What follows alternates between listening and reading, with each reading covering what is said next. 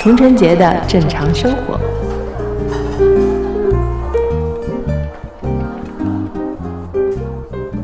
Hello，大家好，欢迎来到童晨杰的正常生活，我是你们的佟掌柜。嗯，那最近呢，有一部应该讲是世界级的大 IP，嗯，落下了一个阶段性的帷幕吧。嗯，是一部电影。那其实大家都知道。就是零零七系列的《无暇赴死》，嗯，那这部电影呢，其实是应该讲是 Daniel Craig 他的最后一部零零七，但是在看到这部电影结局的朋友，应该都有一种感受，就是零零七是不是要离开我们了？对，所以我们今天就来讲讲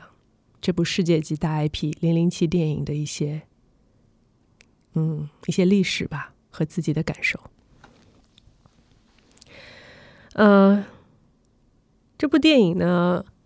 其实掌柜在看的时候很不好意思的睡着了一会儿，因为呃，因为工作实在是前一天拍戏实在太累了，然后呃，因为是夜戏，所以睡得不太好。那一进到电影院，大家都知道那种环境啊，就很容易让人深进入深深的睡眠。嗯，但是我还是。及时的醒过来了，因为我要我想看一下这次的邦女郎安娜的 Amos。对，呃，她是我很喜欢一个女演员啊。其实很多人去看这部电影都是冲着她去的，虽然她只出场了大概前前后后加起来十五到二十分钟吧，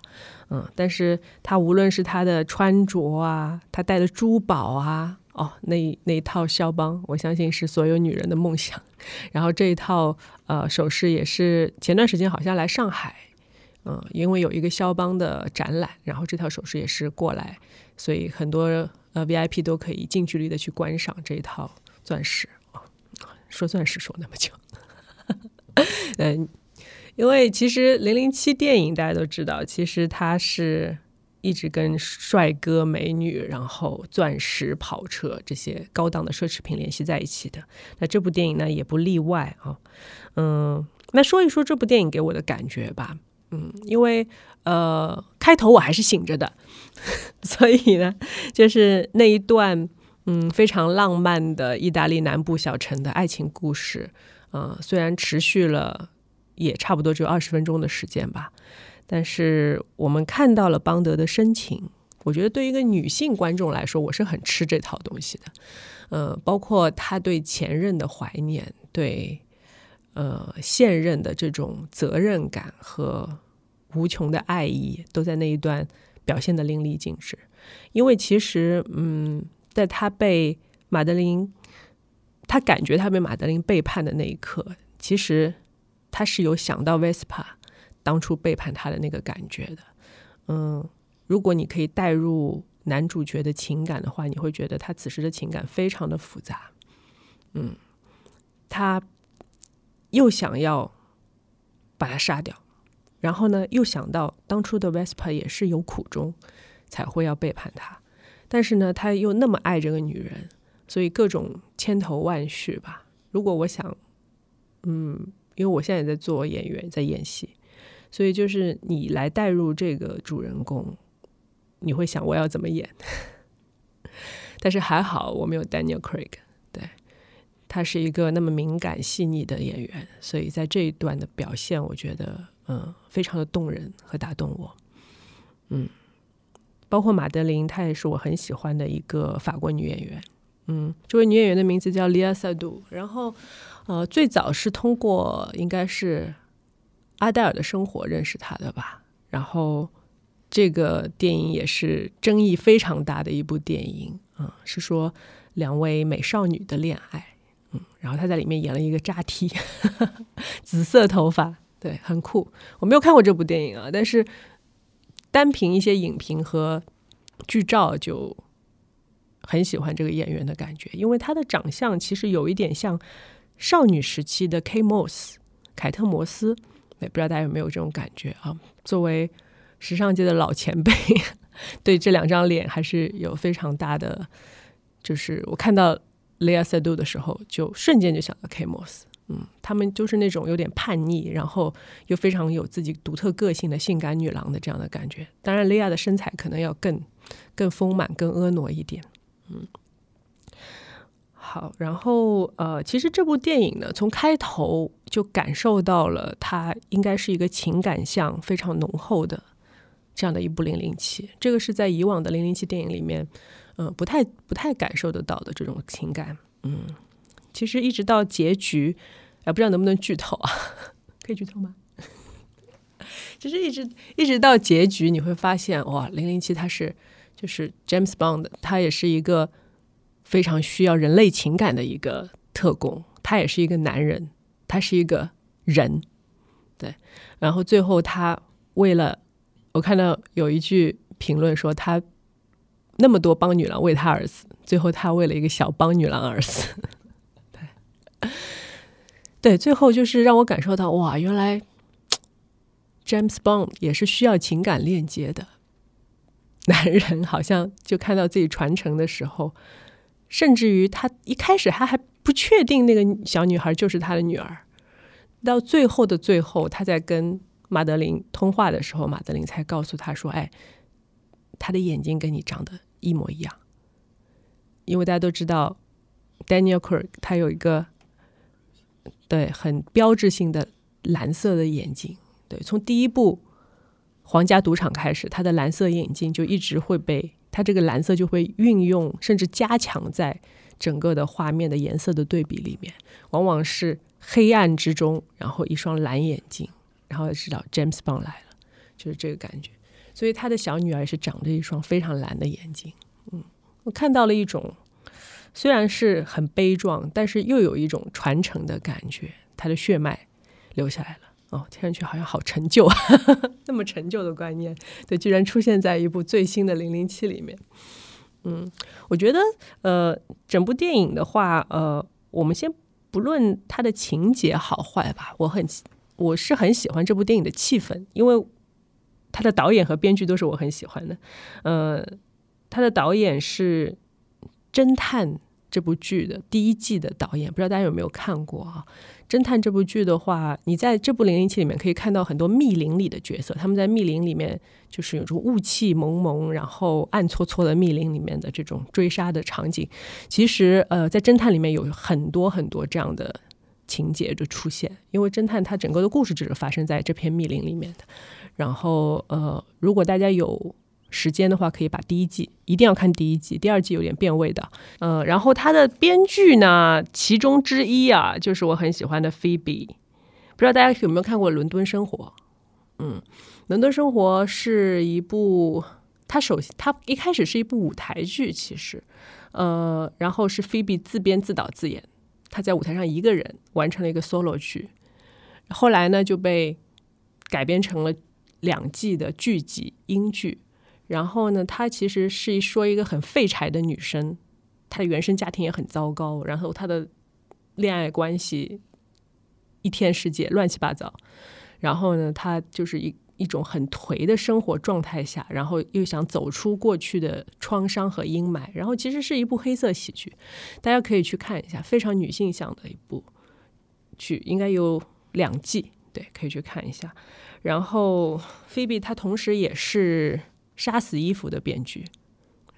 所以在这两部剧的非常成功的光环下，他就去写了《零零七》。嗯，作为其中一个编剧吧，因为我相信那些嗯比较比较相对老套啊，然后相对情情节向的情节应该不是他写的，但是感情向的，我相信是出自他的手笔。包括最后就是呃，其实邦邦德中的那个毒嘛。我形容它有点像情花毒，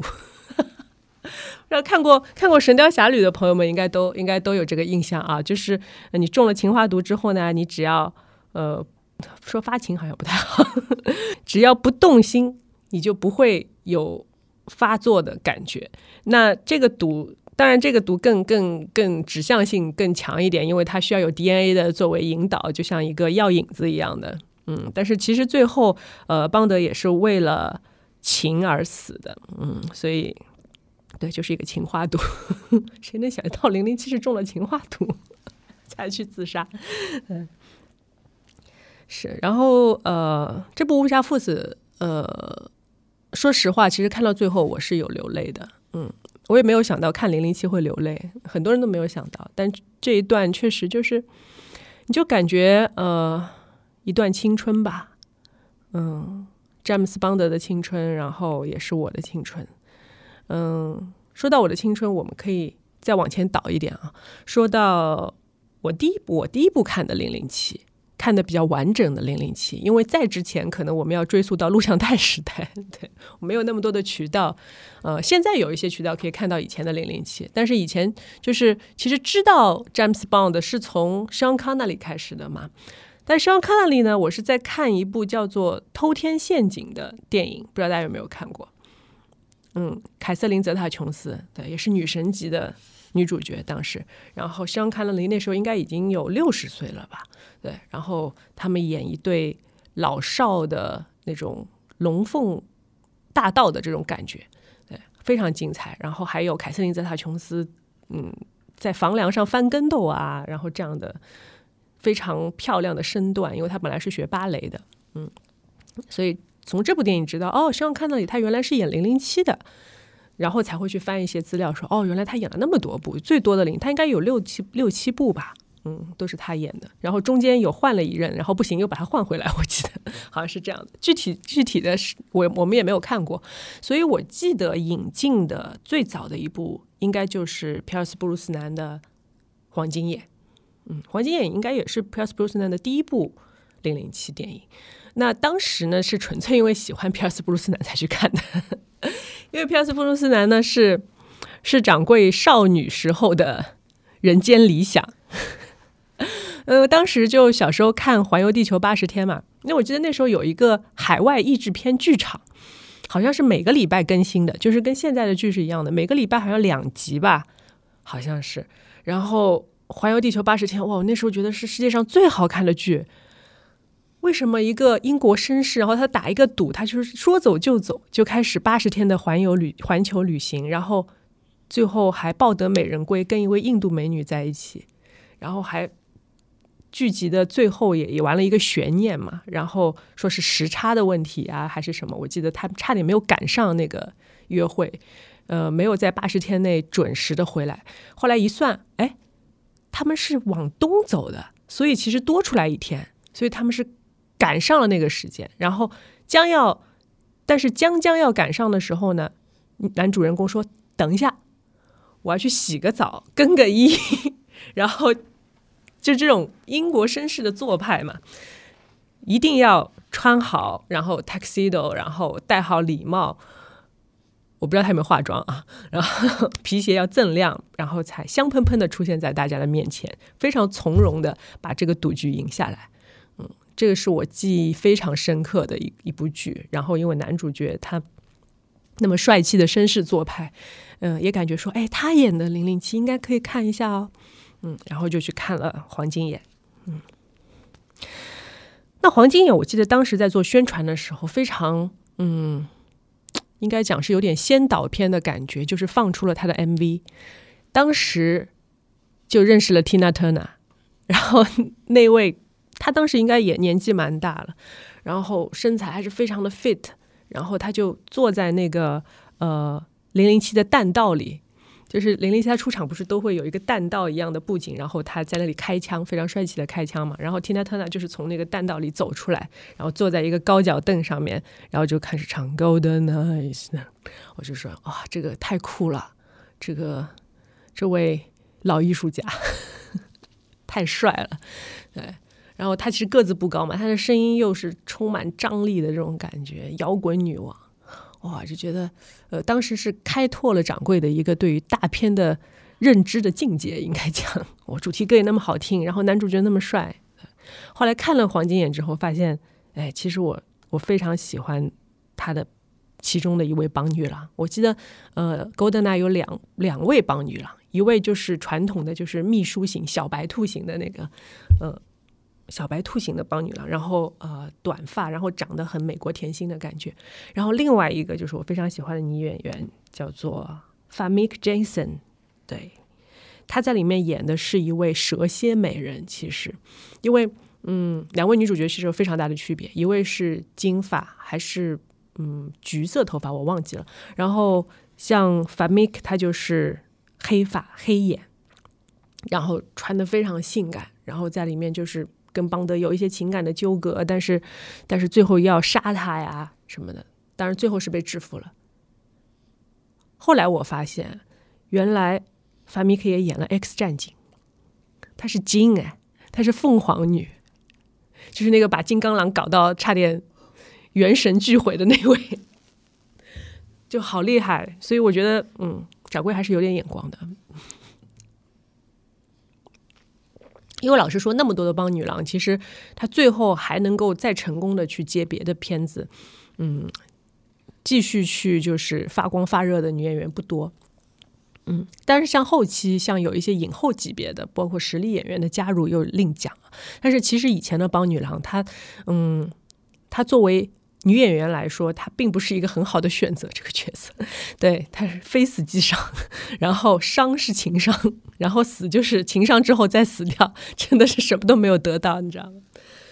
然后 Pierce Brosnan 的话，呃，其实我。比较喜欢的是黄金眼，还有就是他的最后一部叫做《择日而亡》（Die Another Day）。然后《Die Another Day》我也记得是麦当娜唱的嘛。然后那个时候就觉得那个 MV 很有意思，大家如果去可以查得到的话啊，再去把那个 MV 翻出来。因为嗯，因为在《择日而亡》里面，其实一开始电影的一开始，我记得 Pierce Brosnan 就是 James Bond，他是有一段被拷打的这样的情节，他好像是被。苏联还是俄罗斯去抓去了之后，就是有一段被拷打的，呃，包括有鞭打呀，然后呃，把头按在冰水里呀这种。然后麦当娜是在 MV 里面复刻了他被拷打的这样的一个情景，所以非常的酷。大家都知道麦当娜她本身她的身材非常的健美。然后穿了一个白背心，然后脸上脏脏的，然后衣服也脏脏的，但是身材非常火辣。然后这样拷贝 James Bond 的整个的整个的一个被拷打的过程，然后还唱着 Die Another Day，就是感觉，哼，老娘死不掉，就这种感觉很酷。哎，当时就觉得哇，女子力好强啊！其实我喜欢这部 MV 多过于喜欢这部电影了。嗯，当然，在《择日而亡》里面也有非常经典的名场面，就是呃，其实当时我觉得是，嗯，对于第一部呃《零零七》的致敬。那第一部诺博士的时候，就有一位呃第一位邦女郎嘛，她从水里面穿着比基尼，哗一下子出现在大家面前。因为六十年代大家知道是六十年代吧，当时应该差不多六十年代的时候，穿比基尼在大荧幕上。亮相是一件很 很不容易的事情，然后也是虽然有点毁三观吧，可能嗯，但是大家都知道，后来就是好像这这套比基尼也是呃成为了国宝级的珍藏，然后还被拍卖好几次，然后甚至于上了一千万英镑还是一千万美元，我记得，对他拍卖的价格非常的高，嗯，我很好奇，就是买回去干嘛呢？应该是那种骨灰级的粉丝才会买吧，嗯，应该不是为了穿。对，然后呃，在《择日而亡》里的名场面就是影后哈利·贝瑞，她当时穿着一套橘色的比基尼，也是从水里哗这样走出来。我还记得她腰间还别了一把枪，好像哦，那种就是女性的曲线和性感，然后跟非常有杀伤力的武器组合在一起的这样的一个感觉。嗯，确实，就是我觉得在后期来讲，包女郎也是变得越来越有力量了。然后有一些女生，嗯，就是她们也开始扮演，就说，嗯，大反派的这样的一个角色。我记得，呃，好像《黑日危机》里苏菲玛索就是一个大反派。苏菲玛索其实是个甜心哎，哎，她也，她就开始变得，就是女性的角色开始变得越来越重要了，在这部。非常男性凝视的电影里面，呃，那其实讲到零零七电影呢，大家都会有一种感觉。其实我在小的时候看的时候，就会有一点疑问啊，就说，嗯，为什么那些女生都死的那么快呢？然后为什么她们都是很性感的出场，然后每次都穿的那么少，然后呢，他们的长相，嗯，有一段时间啊，都会有一些类似，嗯。但是从某种程度上来说，后来思考了一下，觉得说可能帮女郎的选择，它都是相对比较符合直男审美的，然后当时的一种流行的审美倾向来选择这些帮女郎，所以这也是解释了为什么，嗯，帮女郎一开始就会作为一种花瓶的存在，其实她。并不需要他们有什么演技，甚至于不需要他们去塑造人物性格，因为邦女郎没有性格，他们只是作为一个符号的出现，或者有点像一个工具人一样，他把这一段完成就好了。甚至于他对于呃早期的邦德无法引起他心中的任何的一些涟漪或者波澜，就是告诉他这个人死了，哦死了，然后。接下来干嘛？就是这种感觉。所以从某种角度上来说，其实邦德的情感在早期的电影里会也会显得非常的扁平。然后他也是一个没有丝毫情感的人。大家但但是大家不知道他为什么没有这些情感。包括难道他真的不会对女人动心吗？就可能很多呃女性观众啊，就在我在看的时候都会有这样的疑问。嗯，所以呢，就是嗯，一直到无暇赴死。嗯，我会觉得就是邦德电影，它确实已经开始有一些呃想去 improve 的东西，呃，包括说有越来越多的有功能性的邦女郎的加入，有性格的邦女郎的加入，但是相对来说给他们的篇幅呢还是比较少的，所以很多人都会觉得《零零七》电影它是一部很主流的男性爽文类的电影，所以呢，其实说到呃。这种电影在现在的市场上啊，我觉得听说最近其实，呃，最近几部零零七其实它的票房并没有全球票房并没有那么那么的好，嗯，因为其实相当于呢，就是我觉得，嗯，零零七电影反而变成一种非常主流的电影了。我所谓的主流，就是说，呃，还是以以前大部分的男性观众为爽点的这样的电影，而现在呢。嗯，其实相对来说，我们都讲到女性向，然后女性观众的需求，它满足的就会相对比较少。所以呢，呃，邦德电影，我觉得就是到了这个阶段，呃，我觉得一方面是 Daniel Craig 他不演了，然后另一个方面呢，也是嗯，制片方或者编剧或者导演，他们对于这部电影或者这个 IP 的方向，他需要有一个重新的思考。嗯，其实。嗯，我作为观众来说，虽然我对他有情节，嗯，虽然我也看了很多部零零七，但是我觉得，嗯，你要我说我有那么那么迷这个 IP 嘛？其实粘性没有那么高，嗯，所以我觉得接下来的零零七电影，嗯，其实就像《无暇赴死》里，他的 Double Seven 的那个 title 已经给了一个黑人女性，然后她看上去非常的强，她甚至体格还要强过。强过邦德，然后它的坐骑已经不再是那种很 fancy 的轿车，它是一个改装的机车，对，然后有一种来自未来的感觉，因为全身都非常黑，然后那部机车也是黑色的机车，对，你会觉得哇，这是一个未来战士女未来女战士的感觉，对，然后他最后他除了有点经验不足之外，我觉得他的所有的就是他的技能。都是符合一个精英特工的这样的一个素质的，所以我觉得接下来的零零七其实它可以零零七电影啊，如果说当然我们没有办法改变主角的性别，但是可以加入更多的多元化的元素，嗯，比如说他有个很强的女趴呢，或者说零零七难道就因为他作为一个辅国诞生的特工，难道他就不会喜欢女生男生吗？对，然后我们稍微展开一下啊，就说，嗯，那如果帮女郎，她有没有可能为了另外一位美女而背叛零零七呢？是不是？就是，嗯，我觉得，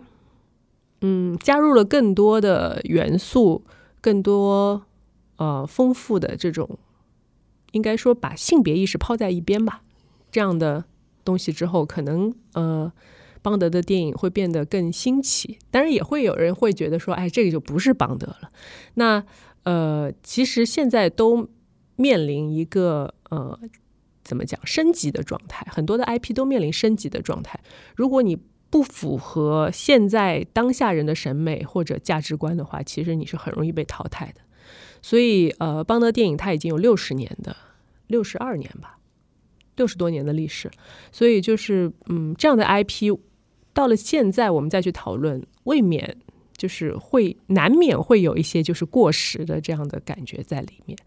嗯，虽然演员很精彩，Daniel Craig 也用了他很大的心力去完成完成他的角色，但是，嗯，我觉得作为一个艺术片演员出身的演员，他其实不想演的原因，我觉得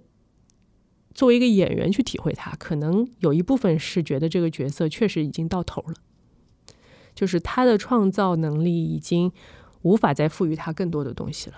嗯，因为其实呃，因为我这两天生病嘛，在家里没事做，然后把之前的零零七都翻出来，就是 Daniel Craig 这个系列的都翻出来看了一遍，从华家赌场开始，然后到黑呃到那个量子危机，然后到天幕杀机，然后后面是幽灵党，然后再到无暇赴死，无暇赴死是最近看的嘛，然后你就会发现 Daniel Craig 他其实演了一部邦德的成长史。对，作为一个演员来说，他做的非常好的一点，为什么大家会觉得他的零零七最后这样结束，你会觉得有点唏嘘，有点难过？是因为他其实在创造这个角色、创作这个角色的时候，他已经加入了很多呃自己的创作在里面。怎么讲？就是说，对于人物，他有一个分析的，就是说，我们其实，在在开始演绎一个角色的时候，你要问自己很多的问题。比如说，他从哪里来？他的性格是怎么形成的？他为什么会做特工呢？嗯，然后他做了特工之后，为什么他没有情感，无法爱上别人？然后他最早的爱情是怎么样的？然后他受了什么样的伤才会不相信爱情？那最后他的感情又落到什么地方？这些都是需要全面的去思考的一个东西。但是，呃，因为我相信，就是因为每一任的 James Bond，只要他。相对来说，第一部比较成功的话，他应该会获得接下来的几部的续约。所以，Daniel Craig 在第一部的时候，其实已经把一个初出茅庐的邦德的他的一个成长史演出来了。我觉得他非常的出色的一点，因为电影的一开始，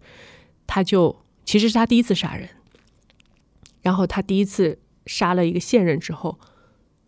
又杀了那个一个另外一个反派。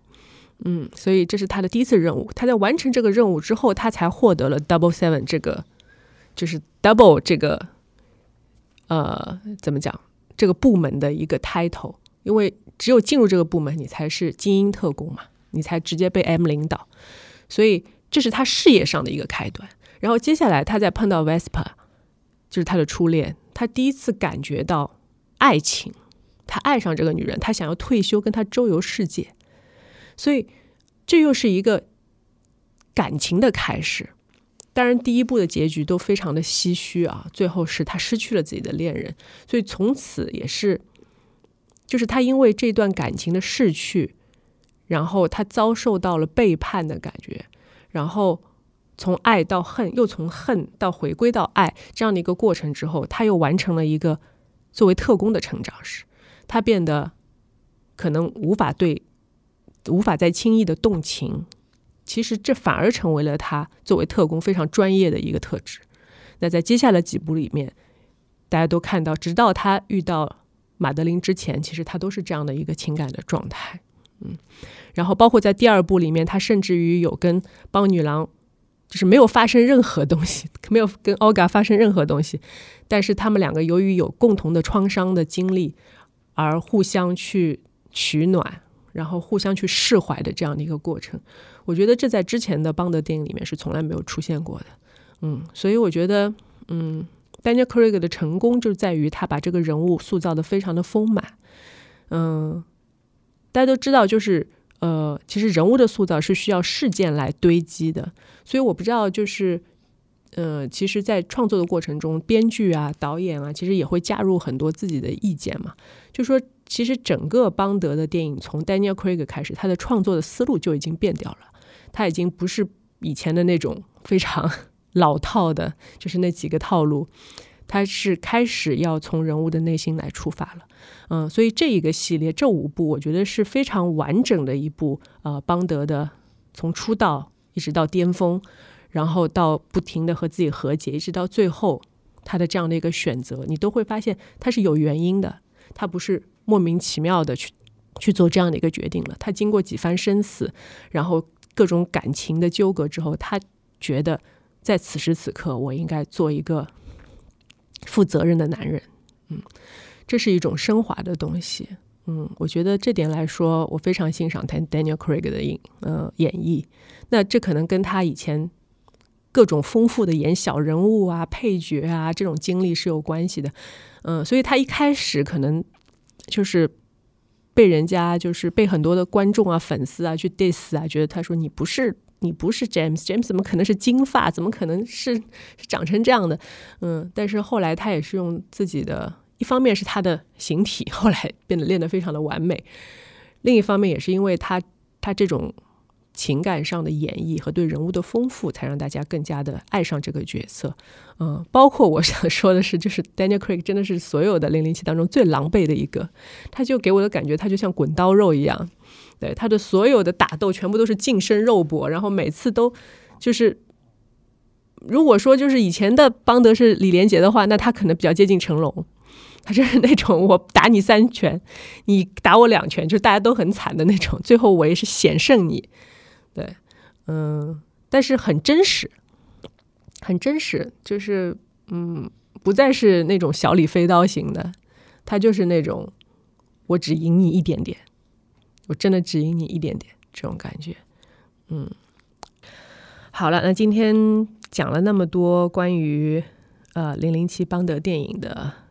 故事，还有各种的感悟之后，嗯，我想说，其实呃，将来也不用太纠结于是否还有呃零零七的存在，或者说他会不会再再翻新你对电影的认知。呃，特工电影的认知吧，应该说，嗯，我想说，什么时候可以出现一个女特工的 IP 啊？以前我们呃，比如说有女杀手的，有妮吉塔这种，嗯，但是女特工，我觉得就是大女主的这种，好像还还没有出现过，嗯，但是我们现在也没有小说可以去改编，嗯，但是我觉得，既然黑寡妇那么受欢迎，其实受众还是存在的，所以有没有可能？以后的 IP 开发商或者说是电影公司，他们会想要做一个女性特工的 IP 出来，嗯，我也是非常的期待，嗯，希望听听你们的意见了。那今天就到这儿，我是你们的佟掌柜，我们下期再见。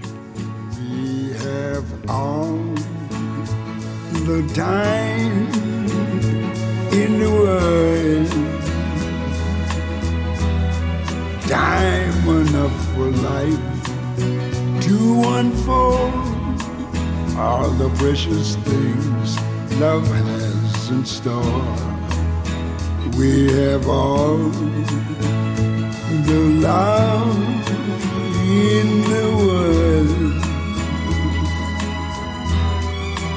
If that's all we have, you will find we need nothing more every step of the way will find us with the cares of the world far behind us. We have all the time